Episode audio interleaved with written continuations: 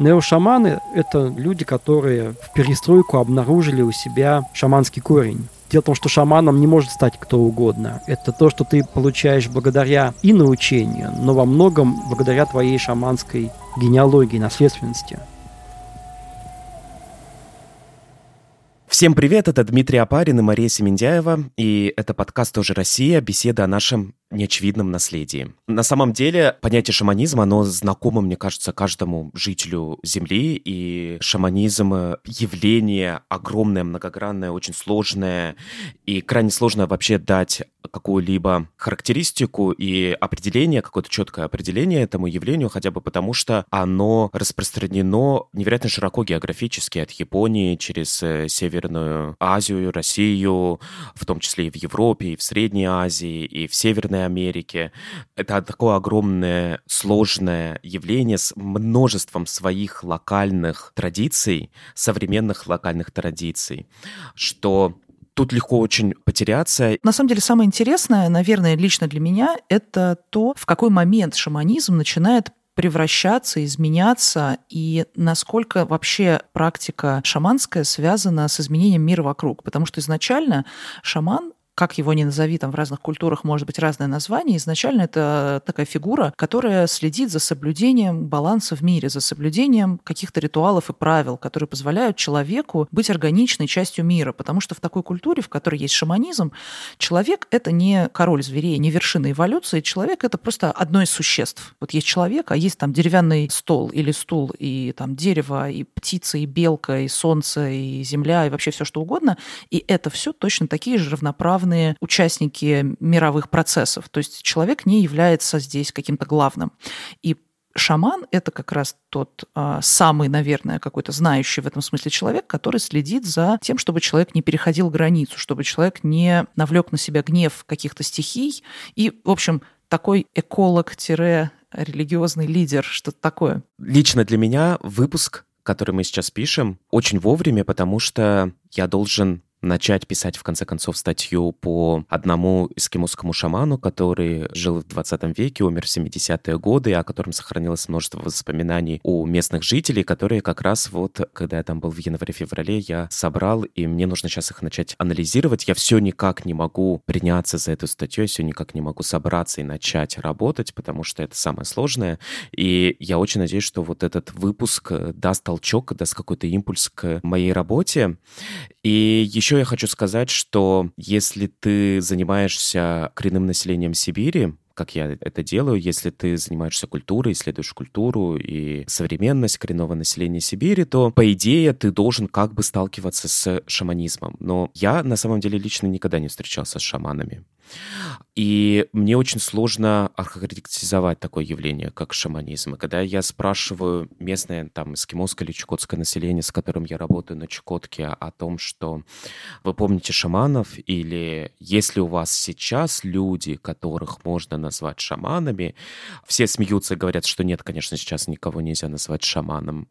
Да, шаманов каких-то мы помним, и те люди, которые помнят 70-е годы, то они начинают вспоминать одну вот такую фигуру, одного такого человека, которого они называют скорее даже не то что шаманом, а фокусником потому что он делал разные классные, удивительные, веселые вещи. Он как бы подрывал вот эту по-своему, как стендапер такой своеобразный, подрывал советскую повседневность. Но, тем не менее, каждый говорит, что ну, есть знающие люди. И вот это понятие «знающий человек», оно крайне важно для понимания вообще религиозного ландшафта Сибири и религиозного ландшафта аборигенного мира. Что значит «знающий человек»? Что он знает, что он понимает, что он умеет? Он знает какие-то слова, да, он знает какие-то целительские практики. Когда я спрашивал, я помню вот одну женщину несколько месяцев назад, если у вас шаманы, она говорит, что шаманов нет, но есть те, кто шаманят по-женски. И вот что значит вот это шаманить по-женски? Это значит, что есть определенные женщины, которые знают слова, знают определенную силу слова, разрушительную или, наоборот, охранительную, это уже не важно, но умеют что-то сказать. И, соответственно, шаманизм это или нет, может ли быть шаманизм без фигуры шамана, потому что фигуры шамана я не встречал, тем не менее, по публикациям других этнологов, антропологов, по каким-то документальным фильмам, в том числе и журналистским материалам, у меня создается образ того, что есть довольно яркий персонифицированный шаманизм в Бурятии, на Алтае, в Якутии, в Туве. Вопросов действительно очень много, и если говорить про личные отношения, я могу сказать, что я действительно практически ничего не знаю о шаманизме за пределами каких-то совсем общих представлений. Дополнительную трудность создает тот факт, что я вообще, например, никогда не была в тех регионах, мне кажется, в которых это распространено. То есть мне даже сложно представить себе тех людей, которые этим занимаются, то есть тех людей, для которых это важно. То есть я даже никогда, мне кажется, с ними не общалась лично, только читала какие-то рассказы путешественников. Ну, мы с тобой много про это говорили, ты рассказывал про свои экспедиции, это было ужасно интересно. И э, мне кажется, что, конечно, об этом нужно как-то больше говорить э, вне археологической, вне религиоведческой, вне вот этой всей научной э, темы, без этого контекста, какого-то контекста изучения. Нужно про это говорить просто как про неотъемлемую часть культуры нашей страны. Потому что для большого количества людей это просто обычная повседневная культура, которая, тем не менее, очень мало получает представление в каком-то таком э, общем информационном пространстве. Мы рады представить у нас в студии Дмитрия Доронина, научного сотрудника лаборатории теоретической фольклористики Школа актуальных гуманитарных исследований РАНХИКС. Мы опоздали немножко все к этому разговору, и в том числе из-за того, что ты разговаривал только что с шаманом как раз, как ты нам сказал, из э, Республики Алтай. И, насколько я понимаю, вы обсуждали одну из самых таких актуальных новостей для всего Алтая, заключающуюся в том, что пока на сегодняшний момент, вот на нашу запись, сегодня у нас 16 апреля, Республика Алтай — это единственный регион России, где нету коронавируса. Что шаман вообще говорит по этому поводу? Да, совершенно верно вы заметили. То есть вот я полчаса беседовал с шаманом из Влаганского района, с Олегом Кимовичем Исканаковым. Это один из э, наиболее старых моих информантов. Не потому, что он по возрасту старый, он, довольно молодой, просто я с ним знаком с 2003 года. И каждый год фактически мы с ним либо видимся в экспедициях, либо перезваниваемся по телефону. То есть это такой мой постоянный респондент, человек глубоко погруженный в традицию. Он, кроме того, что обладает какими-то такими шаманскими знаниями и техниками, он еще талантливый кайчи, то есть певец с горловым пением. Да? Вообще в республике Алтай, еще до того, как это была республика, еще там до царя, традиционно, вот эти две функции, сказителя и шамана, они часто могли объединяться. И вот Олег Кимыч Асканаков, он рассказал очень интересные вещи. С одной стороны, почему так мало заболевших в Республике Алтай? Как современный человек, он сначала мне рассказал о естественных причинах. Он говорит, ну ты понимаешь, Дима, что республика – это маленький регион, который окружена со всех сторон, ну, по крайней мере, с трех сторон границами, которые практически закрыты, да, то есть это граница с Китаем через Плату Рукок, граница там с Казахстаном, с другой стороны это граница с Тувой, то есть граница проходит через горные хребты люди просто так не идут, да, только вот в Монголию можно через пограничный пункт проехать. То есть, как бы вот эта вот естественная закрытость с трех сторон Республики Алтай позволила, наверное, с точки зрения этого моего респондента, с точки зрения шамана, сохранить республику от вируса. Но, с другой стороны, во-вторых, отвечает он, наверное, есть что-то, что хранит нас.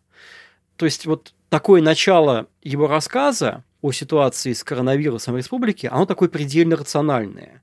То есть он объясняет с точки зрения науки, с точки зрения естественных причин, но вот все остальные полчаса нашего разговора по телефону он уже рассказывает, а как это на самом деле связано с духами. Так вот, действительно, это связано с духами с точки зрения шаманистов и шаманов Алтая. И, в частности, это связано с такими старыми никто не знает точно сколько столетий этим рассказам, со старыми эсхатологическими предсказаниями. Эти предсказания приписывают разным провидцам прошлого, например, в Среднем Алтае Ангудайский, Висканский район. Это могут быть очень известные на Алтае провидцы, такие как Барнул, Кюкюль, Бор. Какие-то из них жили в 17 веке, какие-то из них жили в начале 20 и в каждом районе есть такие фигуры, которые являются либо дярлыхами, дярлыхчи, то есть такими как бы знающими людьми, жрецами белой веры алтайской. Если это шаманистские районы на Алтае, то подобные предсказания о конце века приписывают шаманам прошлого.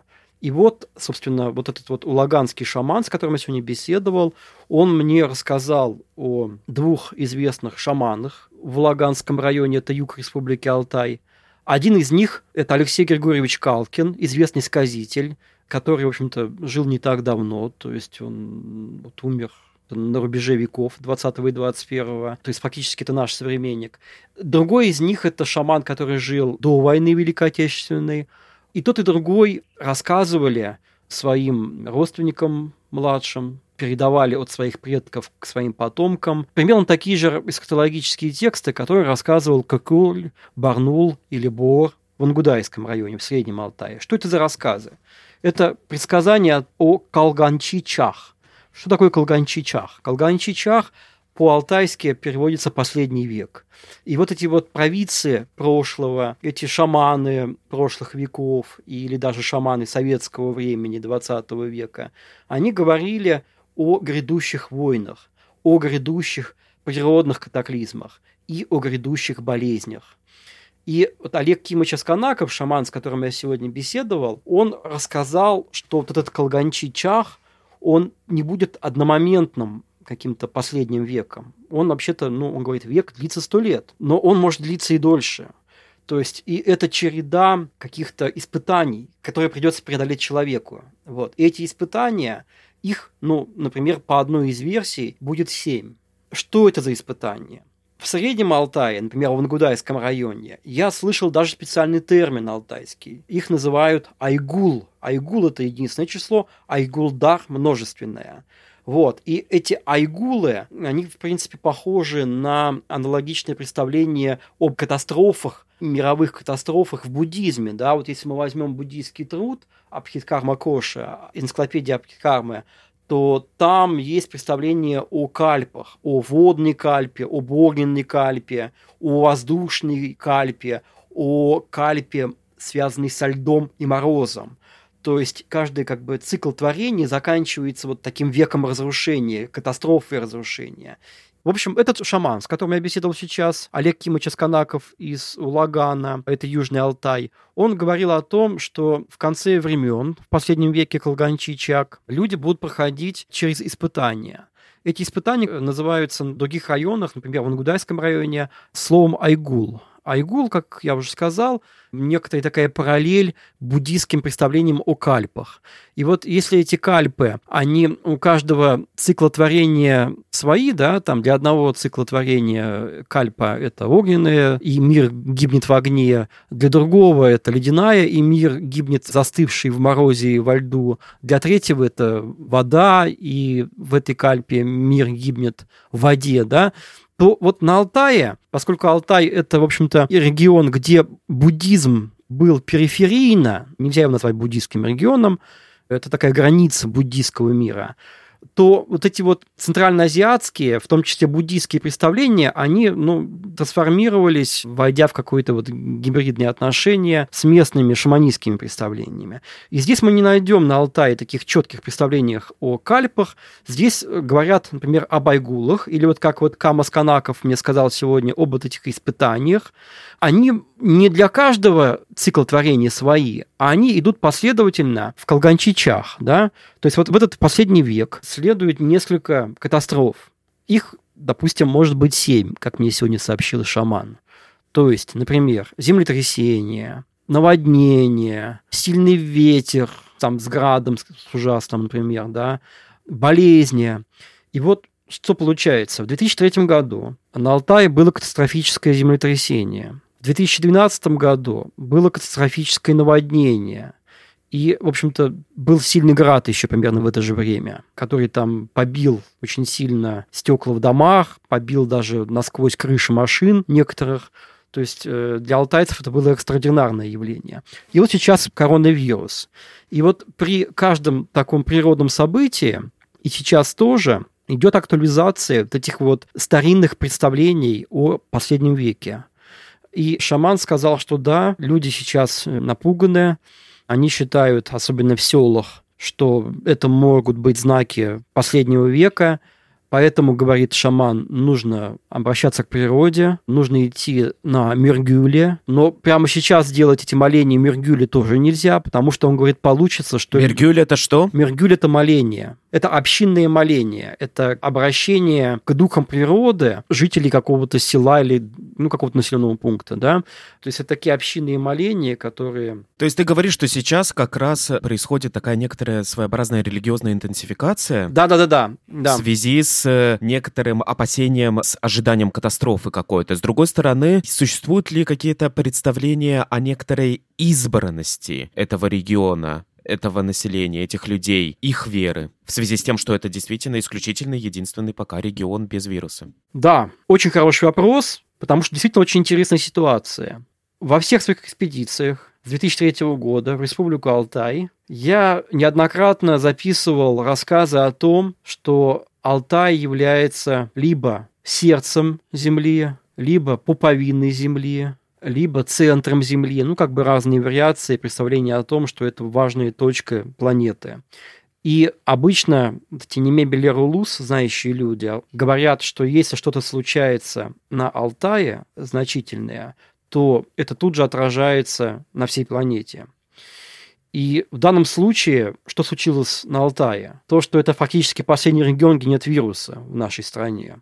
И это служит таким доказательством мифологических представлений алтайцев, по крайней мере, части из них, о том, что Алтай – это некое такое действительно сердце земли, которое хранит землю, это место, где обитают очень значимые духи, божества, которые хранят не только Алтай, поэтому, собственно, на Алтае нету сейчас вируса так долго, но и, и это духи, которые призваны оберегать всю планету. Поэтому алтайцы и шаманисты, и представители актиан так акцентируют значение своей веры. То есть они не просто националисты, например, актян, которые защищают свою алтайскую веру. Они педалируют и акцентируют, что эта вера значимая для всей земли. Что мы здесь занимаемся не какими-то своими алтайскими шаманскими локальными делами, локальными, да. А вот мы делаем то, что обеспечивает безопасность всей страны и всей планеты. Но это такая миссионерское заявление довольно, да? Это миссия Да, то есть это к вопросу об избранности, да. Нет, конечно, такого представления, как, допустим, мы находили представление об народе избранном, как в иудаизме, да, но есть представление об избранности региона, об избранности Алтая. Алтай это же не один народ, и алтайцы, насколько я понимаю, да, это несколько народов, да. Ты меня Поправь, если я не прав, но понятие алтайцы — это примерно такое же понятие, как и дагестанцы, да? То есть в это понятие включается несколько тюркоязычных народов Южной Сибири. Да, ну, конечно, в Дагестане ну, этнических групп гораздо больше, но в Республике Алтай действительно в советское время разделяли две большие группы. Это Северные и Южные Алтайцы. Сейчас это деление немножечко устарело, но это такое действительно этнорегиональное деление. То есть можно видеть, что в северных районах проживают тубалары, кумандинцы, чилканцы, немножко шорцев.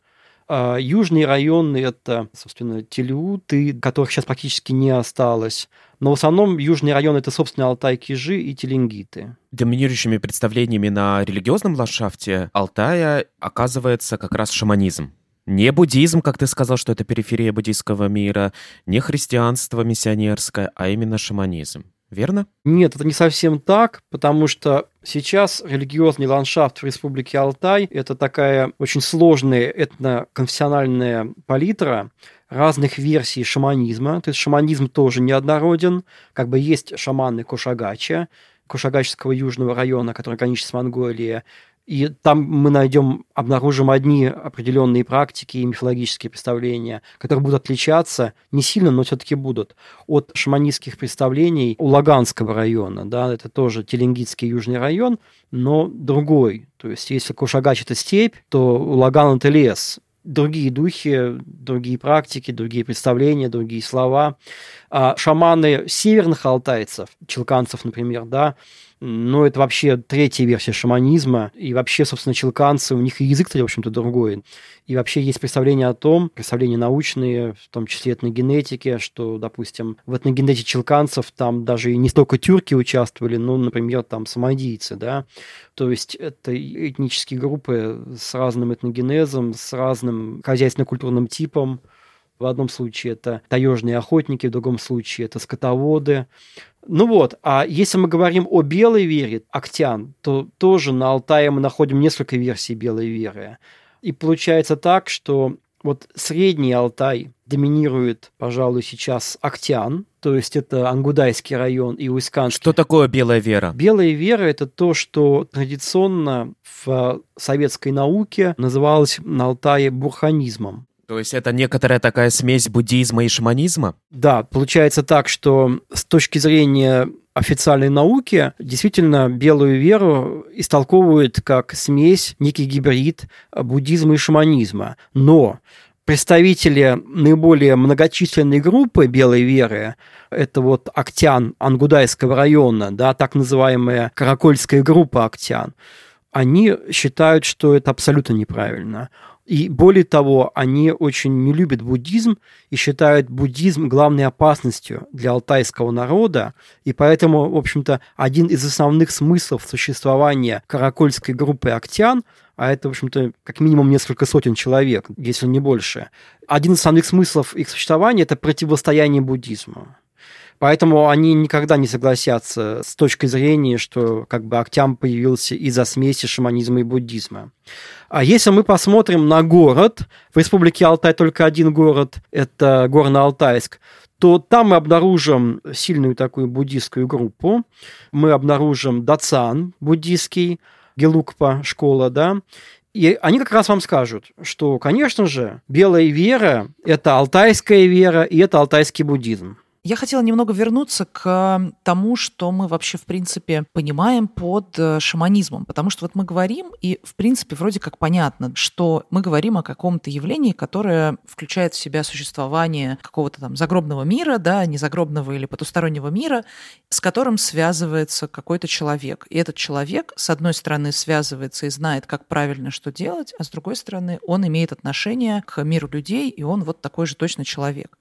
Я просто вот для себя не до конца понимаю, каким образом определяется шаманизм, кто такой шаман, условно говоря. Я скорее про это. То есть я вот, например, смотрю, тут есть, я про бурханизм впервые слышу, я ничего про это не знала, и вообще я у нас тут отвечаю за читателей и слушателей, которые ничего не понимают, поэтому я так выступаю. В общем, я к тому, что вот говоря про, про все эти различные течения, мне кажется, нужно определить, в чем вообще принципиальное различие между, например, бурханизмом, который там отрицает, например, шаманизм, и шаманизм как таковым. То есть существует ли какое-то определение, что это такое, кто эти люди? С одной стороны, есть представление шамановедов, ученых, о том, кто такие шаманы и что такое шаманизм. И есть представление жителей республики Алтай в данном случае, да, то есть есть, говоря научным антропологическим языком, и мические, и этические представления, да, то есть представления исследователей, представления местных жителей, носителей традиции. Так вот, практически в течение всей истории шамановедения научного из шаманизма пытались сделать религию. Это вот особенно было популярно в советское время у нас в стране. Почему? Ну, потому что религия – это как раз те пережитки, те институты, с которыми нужно было бороться. Да?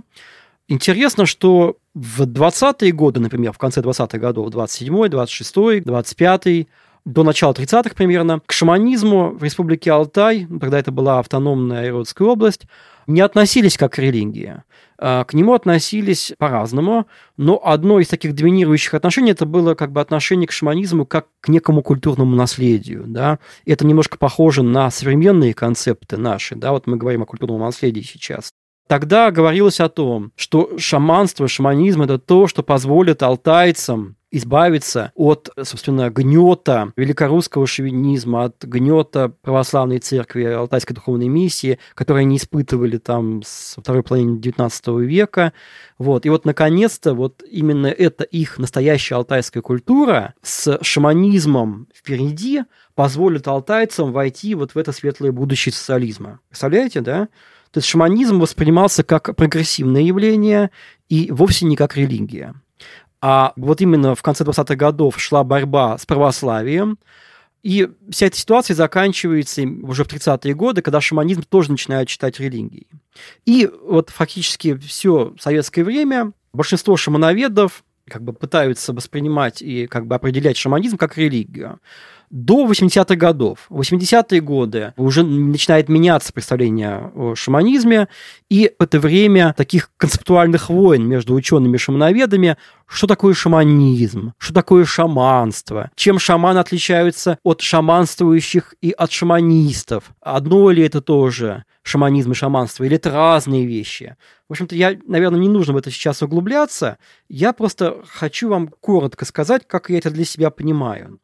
Лично для меня шаманизм – это не религия. И вообще я склонен употреблять скорее термин шаманство. Да? Для меня это комплекс ритуальных магических практик и мифологических представлений, характерных для шаманов и немебелер-улус вообще. Что такое немебелер-улус? Немебелер-улус по-алтайски нечто знающие люди. Помимо шаманов существует еще примерно с десяток категорий людей, которые обладают какими-то способностями взаимодействия с иным миром, с миром духов, и, собственно, они отличаются по этим способностям с точки зрения одних алтайцев, одних знающих людей. Например, они могут отличаться по силе. Самый сильный – это шаман, а самые слабые – это, например, дярлыхчи, то есть вот эти вот э, люди, которые могут выполнять функцию жреца, чуть-чуть посильнее дерлыхчи могут быть предсказатели, ну и гадатели здесь же, да, допустим, гадатели по бараньей лопатке диада, и по камню диада, и по бараньей лопатке диарын, гадатели на ноже, на пиале с молоком или пиале с водкой, гадатели на луке маленьком, гадатели на лучине, на арчине можжевельнике и так далее. Выше гадателей могут стоять так называемые киченек-камы, камы без бубнов, и выше этих малых камов, киченех камов, камов без бубнов, стоят уже, собственно, камы с бубнами. И камы с бубнами, они тоже могут различаться по своим способностям, по своим силам. Допустим, ак-кам и кара-кам – это камы, которые специализируются либо на верхнем мире ак-кам, либо на нижнем мире кара-кам. А улукам – это кам, который вообще там самый сильный, он может работать и с верхним миром, и с нижним миром, и со средним миром. Со средним миром духов хозяев разных урочищ, перевалов, аржанов источников, рек, озер и так далее. Но такая модель, которую я вам сказал, модель лестницы, модель иерархии сил этих знающих людей, этих ритуально-магических специалистов, она не единственная пожалуй, даже более распространена другая модель, которую можно назвать моделью поликлиники или моделью школы. В чем она заключается? Мои информанты мне говорят, представь себе школу. В школе есть учителя биологии, учителя химии, учителя математики. Можно ли сказать, что учитель химии сильнее, чем учитель математики? Нет, у них просто разные специализации, разные предметы. Можно ли сказать, что в поликлинике хирург сильнее офтальмолога. Нет, у них просто разные специальности. Вот и также с ними Белер Улус говорят мне. У Кама, Кам это по-алтайски шаман, одна специальность, у Дярлыхчи другая специальность, у Кёспёкчи или у МЧ, или у там каких-то других специалистов третья, четвертая, там, пятая специальности. То есть они как бы не сильнее один другого. Вот, существуют некие такие промежуточные варианты. Ну, например, говорят, ну, конечно же, шаманы сильнее остальных. А вот есть э, кеспекчи. Кеспекчи – это переводится по-алтайски видящий или там ясно видящий. И говорят, ну, конечно же, Каспекчи слабее. Да, почему? Потому что Каспекчи – это человек, который просто может видеть духов, или Каспекчи может видеть, что у человека ушла его сюне. Сюне – это то, что не очень правильно на русский язык переводили как душа. Да? Вот без сюне человек может жить несколько лет. И вот, собственно, Каспекчи может это видеть и ничего не может с этим сделать. Поэтому таких людей не очень любят. Потому что кто же любит человека, который тебе говорит, что ты скоро умрешь, да? Вот. А шаман, он обладает чаще всего способностями видящего Кеспекчия, и он как бы уже знает, что с этим сделать. Поэтому в таком варианте представления о том, как связаны между собой разные категории немебелерулус знающих людей, в таком варианте понятно, что шаман сильнее все-таки к Эспекче. К Неме Белеру Луса относятся, например, просто люди, которые пишут стихи даже, да, или люди, которые могут петь алтайские песни, или тем более человек, который поет эпос, да, потому что, ну, вообще Кайчи, исполнитель эпоса горловым пением, это почти шаман. Дима, смотри, то есть получается, на самом деле, если так грубо говорить, то мы можем сказать, что шаманизм всегда про талант, про умение, и про знание. Ты очень часто говоришь вот это понятие «знающий человек», да, человек, который что-то умеет, умеет видеть и обладает даром целительства. То есть если перейти от таких метафор повседневности, как школа или поликлиника, мы можем перейти к такой метафоре, как супергерои, да, вот шаманы — это разные супергерои, у которых есть та или иная сила, более слабая сила, менее важная сила, менее интересная сила или более сильные такие способности. Но меня всегда интересовал и волновал вопрос про шаманизм без шамана. То есть мы с тобой занимаемся Сибирью, мы очень разной Сибири. У тебя есть твои герои на Алтае, есть шаманы в Туве, есть шаманы в Якутии, есть шаманы еще в каких-то других определенных регионах Сибири. На Чукотке, например, есть знающие люди, есть умеющие люди, есть определенный набор знаний, есть понятие семейный шаманизм. Но там как бы вот есть этот шаманизм без шамана. Это вообще как? Да, конечно же. Ну вот, смотрите, что произошло в советское время в конце 20-х годов произошел в ряде вот этих вот э, южносибирских республик, да, там, ну, то, что стало республиками позже, да, в Хакасии, на Алтае, произошло интересное явление, которое называется шаманский ренессанс. То есть Алтайская духовная миссия и другие духовные православные миссии были закрыты, и шаманы стали восприниматься как полезные специалисты. И в конце 20-х годов шаманы становятся работниками колхозов, председателями колхозов, камлают для того, чтобы повышалась плодовитость скота и так далее, и так далее. И вот именно 20-е годы, конец 20-х годов, дает нам максимальное количество фотографий и максимальное количество бубнов, шаманских костюмов в музеях в наших, там, в Кунсткамере, в Новосибирском музее и так далее, там, в Красноярском, ну и так далее. Вот. И что дальше происходит? А дальше, собственно, как я уже говорил, шаманизм признается религией, с которой нужно тоже бороться, так как раньше боролись с православием. И шаманов многих, к сожалению, репрессируют. В одних регионах с большей ожесточенностью, например, ну, например, в той же Бурятии очень много расстрелов, на Алтае гораздо меньше. Среди ивенков, например, тоже очень много смертей среди шаманов. Я просто глядел книгу памяти по регионам, и я просто видел, э, чем заканчивались репрессии в разных шаманских регионах, да. Часть шаманов была репрессирована в 30-е годы, а часть ушла в подполье. И те, кто вернулись после ссылок, там уже в какие 50-е годы, они вынуждены были отказаться от шаманских бубнов, Потому что когда ты камлаешь, когда стучишь шаманский бубен, тебя слышно очень хорошо. Там, шаманский бубен слышно там на километр и больше. Они вынуждены были отказаться от шаманских вот этих вот общинных камланий, когда там могло село или там пол села набиваться в аил, да, вот в эту юрту, и как бы наблюдать за этим камланием. Они вынуждены были отказаться от шаманских мистерий, то есть это вот, собственно, тот жанр, да, шаманского камлания, которые описывали шамановеды 20-х, 10-х годов 20 века. Почему?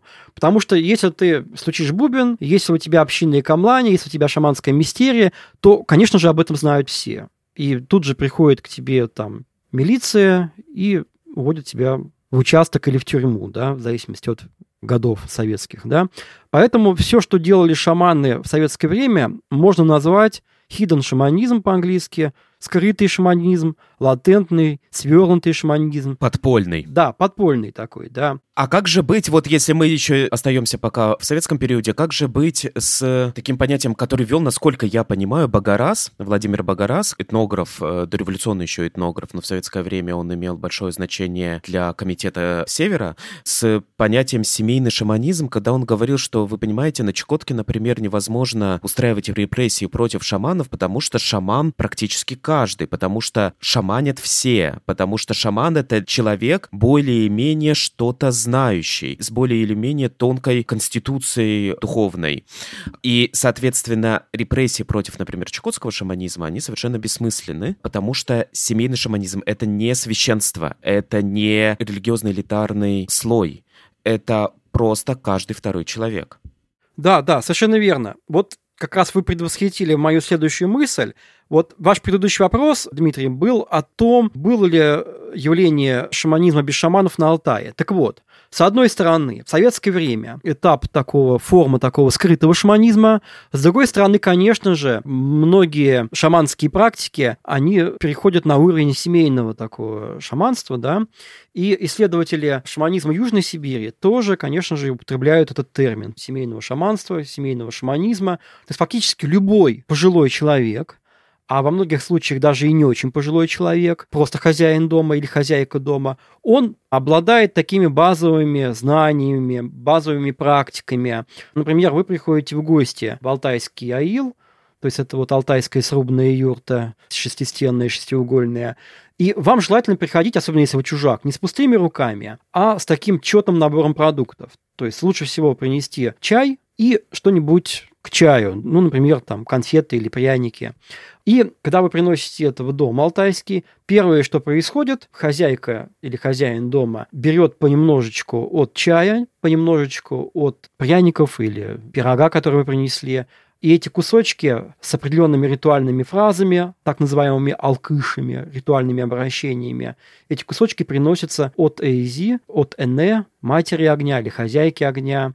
То есть либо в печку, во многих аилах сейчас уже печки стоят, либо в очаг, то есть очаг должен быть посередине юрты, посередине И такой аила. повседневный ритуал, который распространен в очень-очень многих регионах. То же самое делают, например, эскимосы или чукчи.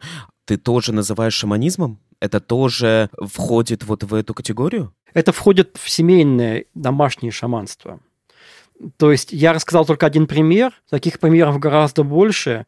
Ритуалы обращения к духам перед свадьбой, в поминальный-погребальный цикл обрядности, во время какого-то пути. Алтаец едет на лошади или на машине, и он едет по дороге, и дорога проходит через перевал, или дорога проходит рядом с рекой. Обязательно, особенно если это перевал, обращение к духам, да, то есть как бы максимум, что человек должен сделать, он должен остановиться, выйти из машины или слезть с коня, и он должен подойти там к определенным деревьям, не к любым опять-таки, и повязать тялама или кайра. Кайра – это белые там, или желтые, или зеленые, или синие ленты. Их так называют в Среднем Алтае, например, в Белой Вере, в Актяне. А Диалама – это, собственно, так называют в Южном Алтае. Южный Алтай – это шаманистский регион. И вот Диалама – это вот чаще всего у шаманистов они белые. В редких случаях шаман может повязывать красную или черную, но это только шаман и только в редких исключительных случаях. А вот обычные люди, как я уже сказал, могут совершать некие ритуальные практики коммуникации с духами. Поэтому комплекс этих практик относят к семейному, домашнему или бытовому, по-другому называют, бытовому шаманизму, бытовому семейному шаманству. Вот, таких случаев гораздо больше, просто я вам назвал основные. Вот Дмитрий спрашивал меня о том, было ли семейное шаманство, было ли бытовое шаманство в Республике Алтай. Да, семейное или бытовое шаманство, оно очень характерно, особенно для советского времени в Республике Алтай, да и в других регионах, где были шаманские представления тоже. И оно складывается из таких двух явлений. Во-первых, это скрытый шаманизм, когда шаманы, которые были репрессированы многие, вернувшись из ссылки, они вынуждены были шаманить скрытно. То есть не было уже публичных камланий, не было уже шаманских мистерий, не было уже бубнов, не было уже ярких шаманских костюмов в советское время, потому что все это работало как вещдок. Поэтому шаманы, они были похожи ну, на обычных людей, и, в общем-то, они и были обычными людьми, то есть это вот э, э, шаманы советского времени, с кем я беседовал, они работали, ну, например, там, в колхозе, или, например, работали лесниками, да, там, кем-то еще, чебанами, например. И камлане они вынуждены были делать, уходя в тайгу, уходя на стоянки свои таежные, либо, допустим, у себя в доме при закрытых дверях. То есть это такие скрытые сеансы.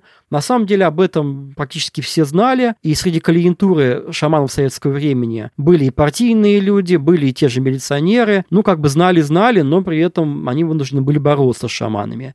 Поэтому было в некотором смысле такое легитимизированное лицемерие, когда, с одной стороны, шаманку привозили, или там шамана приводили в милицию, сажали в обезьянник, писали протокол, то есть такое неуважительное отношение, да, но потом очень быстро выпускали, да, потому что, ну, те же самые милиционеры, они могли быть клиентами, вот. И об этом очень много историй, можно до сих пор их записать.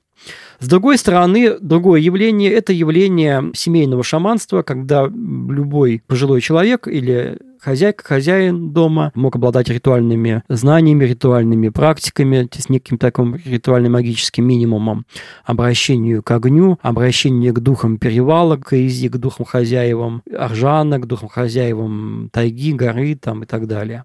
И благодаря этим двум явлениям, скрытому шаманизму советского времени и семейному шаманизму советского времени, шаманская традиция доживает до наших дней, до конца 80-х, до начала 90-х. Что происходит в начале 90-х годов? Происходит то, что называется исследователями национально-культурного возрождения.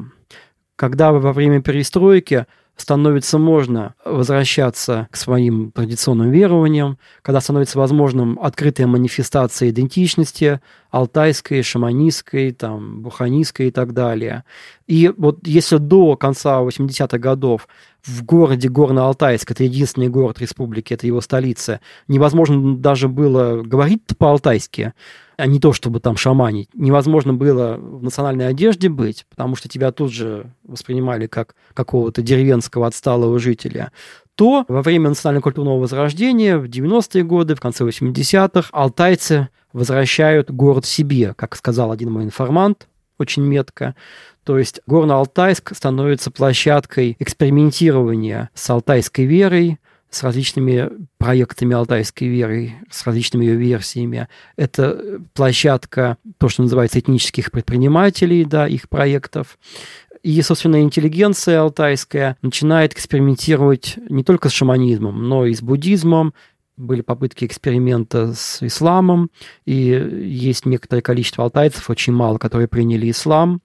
Были несколько попыток создания алтайского буддизма, то есть вначале, как бы в 90-е годы, алтайская интеллигенция городская считала, что вот эта вот белая вера, буханизм, это есть э, версия алтайского буддизма, и согласно такой концепции, в Бурятию, в Дацаны были направлены на обучение несколько алтайских молодых людей, но когда они вернулись обратно, они, собственно, стали строить э, не алтайскую версию буддизма, а, собственно, обычную гелукпу, да, потому что, собственно, где они получили образование, то они и стали дальше продвигать.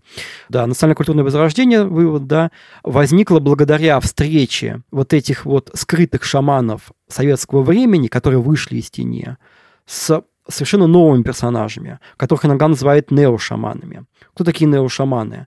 Неошаманы — это, ну, собственно, люди, которые в перестройку обнаружили у себя шаманский корень, да? Дело в том, что шаманом не может стать кто угодно. Это не то, что ты приобретаешь благодаря научению. Это то, что ты получаешь благодаря и научению, но во многом благодаря твоей шаманской генеалогии, наследственности.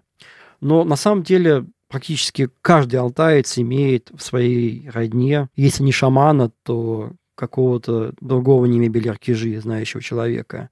Поэтому любой может найти оправдание, если вдруг у тебя появятся какие-то способности или какие-то признаки шаманской болезни. Да.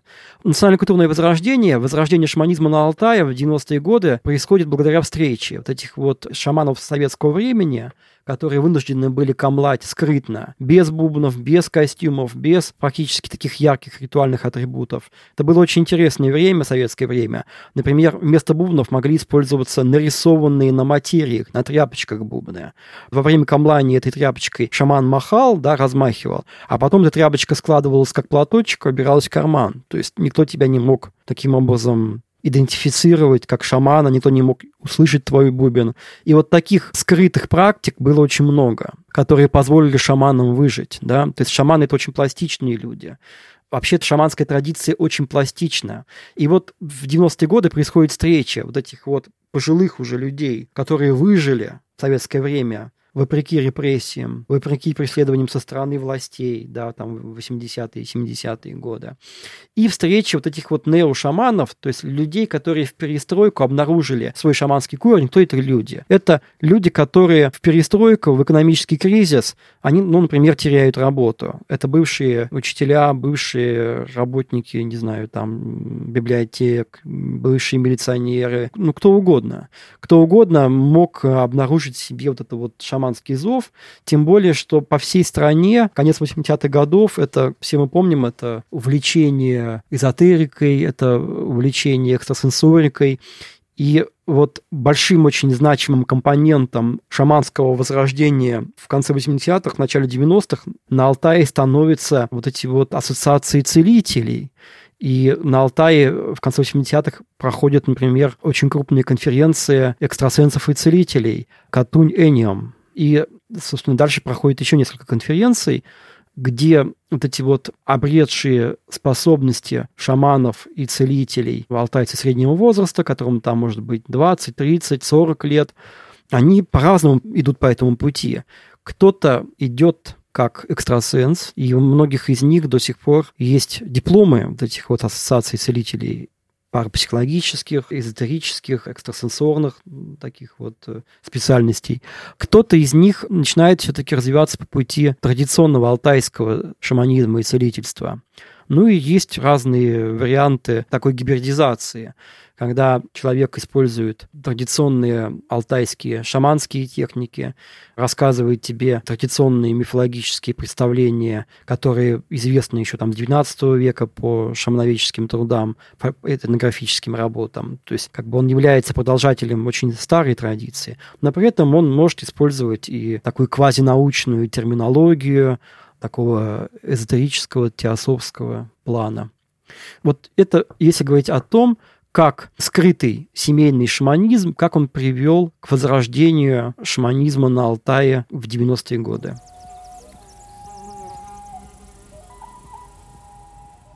Мой вопрос таков. Может ли женщина быть шаманом? И вообще, насколько женский шаманизм отличается от мужского? В чем и разница, если она есть? Женщина может быть шаманом. Разница существует вообще между двумя шаманами. То есть нет двух одинаковых шаманов. Ведь шаманство – это не какая-то религия, у которой есть э, какая-то доктрина. Шаманской доктрины не существует.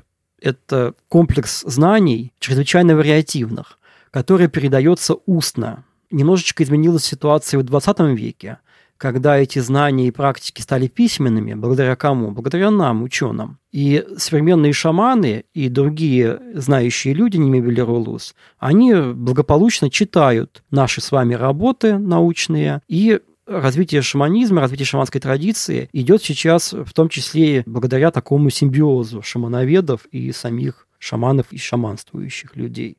Вот, то есть отличаются два любых шамана. Это чрезвычайно вариативные явления – нельзя сказать, что женский шаманизм на Алтае как-то принципиально отличается от мужского. В других традициях такое различие есть. На Алтае гендерно двух типов шаманизма не существует. Но женщины-шаманки есть, мужчины-шаманы есть. Иногда есть представление о том, что мужчина-шаман может делать что-то такое более сильное, чего не может делать женщина. Иногда, наоборот, я записывал представление о том, что женщины, они более сильные. Но как бы это не есть доминирующее представление на всей территории республики. Это очень вероятивное представление, еще раз повторю. И ну вот я записывал представление о том, почему среди женщин-шаманок бывают такие сильные шаманы. Потому что вообще женщина, она больше предрасположена к взаимодействию с миром духов. И продолжая эти рассуждения, мои респонденты уже обращались к таким квазинаучным представлениям, говоря о том, что женщины более сугестивны и так далее, и так далее. Сугестивные? Что это значит? Более внушаемые, они лучше входят вот в эти состояния, измененные состояния сознания, лучше, чем мужчины. Ну, опять же повторю, что это не есть доминирующие на всей республике представления. Это просто вот я записывал в каких-то селах вот такие представления. Они не обязательно для всех. Я хотела сказать, что вы очень классно сказали о том, что в тот момент, когда шаманизм было удобно противопоставить православию, его противопоставляли как какой-то образ жизни, как какой-то альтернативный взгляд на мир, и это было здорово. А когда нужно было бороться с какими-то явлениями, ну, когда нужно было подчинить на самом деле всех людей какой-то другой идеологии, то шаманизм тут же превратился в религию, с которой стали бороться как с православием ранее. Вот тут меня лично очень интересует такой вопрос – наверное, это как-то подводя, может быть, к концу, просто вот как подытожить это? Мы подкаст о самых разных явлениях на территории России, о том, что на самом деле Россия гораздо шире и гораздо интереснее, чем нам кажется, и гораздо шире, чем там какое-то представление о каком-то славянском или христианском мире, о том, что это вообще на самом деле огромное количество очень разных культур, которые сплетены и связаны самыми разными тонкими, толстыми, разнообразными связями. И вот шаманизм, какое он место занимает, вот по-вашему, у вас как специалиста, какое есть ощущение? Насколько развито такое представление вот о мире, как о мире каких-то одушевленных предметов, о мире, в котором анимизм, вот, да, одушевление вещей и представление о человеке как о части мира, насколько это развитое вообще представление? И правильно ли я понимаю это? Ну, на самом деле, не совсем верно сводить шаманизм только к анимизму. Это вообще неверно. Представления, которые можно назвать условно анимистическими, они есть, ну, везде практически, да. Например, даже возрастная психология отмечает такие факты, когда, допустим, маленький ребенок, ударившись ногой о какой-то предмет, начинает его наказывать. Да? Я думаю, каждый из нас может такое вспомнить в своем детстве. Такой стихийный анимизм, он есть практически в любой религии, и даже вот э, у нерелигиозных людей, например, детей, я вам только что сказал.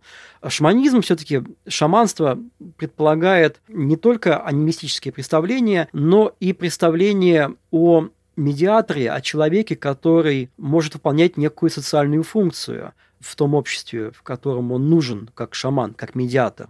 То есть это человек, который, собственно, выполняет функцию врача, функцию предсказателя, функцию гадателя.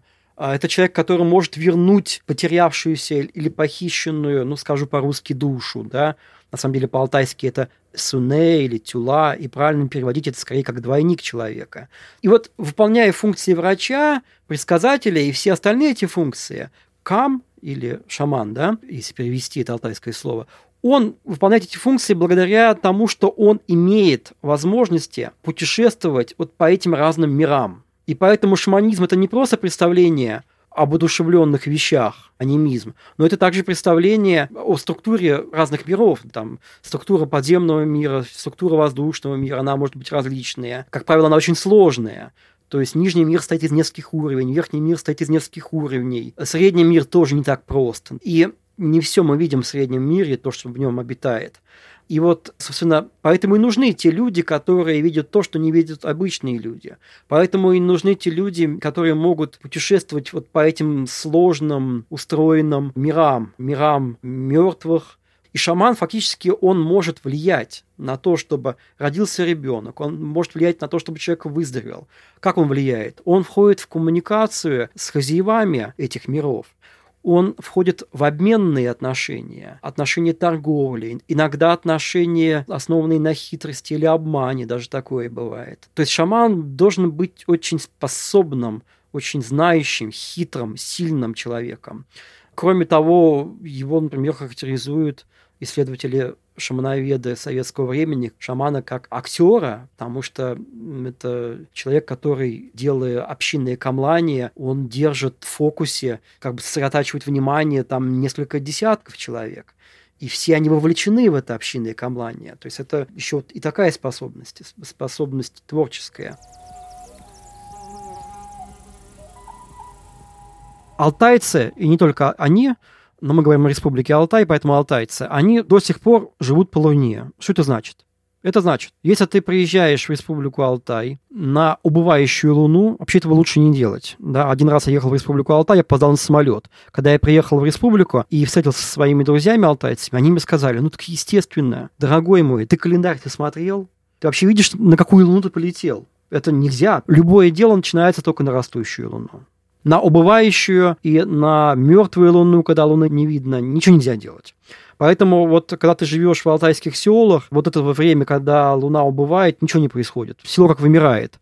А, допустим, если луна начинает расти, и, допустим, этот какой-нибудь летний или осенний период, там просто начинают каждый день свадьбы, буквально свадьбы косяками идут.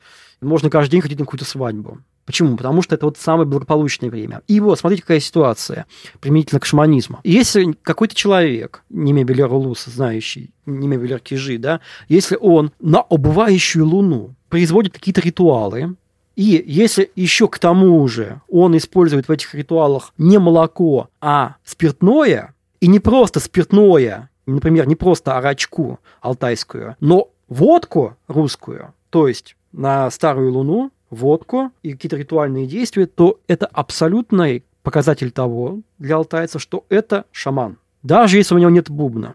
То есть сейчас же время фактически шаманов без бубнов. Кто-то имеет бубен, но многие не имеют. Но если раньше для советского шамановедения и для многих носителей традиции главным критерием, который отличал шамана от не шамана, был именно обладание бубна, потому что именно бубен позволял им путешествовать по этим мирам, то благодаря советскому периоду, когда бубны исчезли, когда исчезли практики общинного производства бубна, потому что бубен делаешь не сам, костюм делаешь не сам, не сам шаман это делает, это очень сложно. Это ему, допустим, в сновидениях духи открывают, где растет, допустим, дерево, из которого нужно сделать обечайку бубна, где бегает морал, и какой он морал, с каким пятном, с какими рогами, из которого нужно сделать мембрану бубна. И вообще, кто это должен делать из людей? Тоже открывают духи. Все это очень сложно. И также сложно давалась информация о костюме. И иногда вот в изготовлении костюма шаманского участвовало несколько людей. Там кузнец выковывал эти подвесочки, там охотники доставляли какие-то там шкурки животных и так далее, так далее, так далее. Если говорить о шаманском костюме, то шаманский костюм вообще это не одномоментный артефакт. Он делается и создается постоянно, потому что сила шамана растет с возрастом, и на шаманском костюме появляются новые какие-то подвески, новые жгуты, новые какие-то бляшечки и так далее, и так далее. Сейчас вот этих вот ярких шаманских костюмов, которые мы увидим в музеях, да, вот с этими жгутами, с подвесками, мы их практически, за редким исключением, практически не обнаружим в Республике Алтай. Либо они упрощенные, потому что шаманизм сейчас в некую новую форму пришел. То есть шаманизм не только вариативен, шаманизм всегда изменяется как традиция. Поэтому, что говорили шамановеды советские некоторые, не все, в 60-е и 70-е годы, они говорили, особенно в каких-нибудь атеистических сборниках, вот шаманизм исчезает, и вот доживают век последние пожилые шаманы. Бубнов нет, ничего нет, все умерло. И что произошло благодаря этим убеждениям шамановедов в 90-е годы? А стали говорить, ну смотрите, вот ну какие же они шаманы, вот эти вот люди, которые появились в 90-е годы. У них нет ни костюма, ни бубна, ни нормальных шаманских мистерий. Они какие-то не шаманы, а может быть они не шаманы или хотя бы неошаманы и пошла вот эта бесконечная терминологическая путаница, и вот эта вот терминологическая бодяга, когда специалисты разбираются, где не шаман, где нео-шаман, где шаман.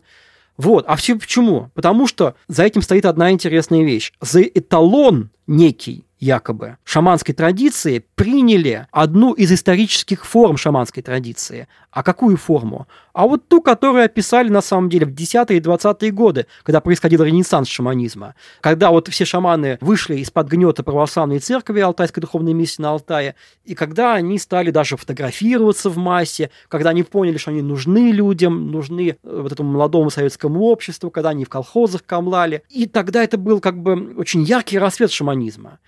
Вот отличается ли шаманизм 20-х годов от шаманизма нулевых 20 века и от шаманизма 19 века? Я думаю, да. Потому что известно, что шаманы как бы из-за православной церкви, они вынуждены были тоже как бы это делать во многих случаях тайно.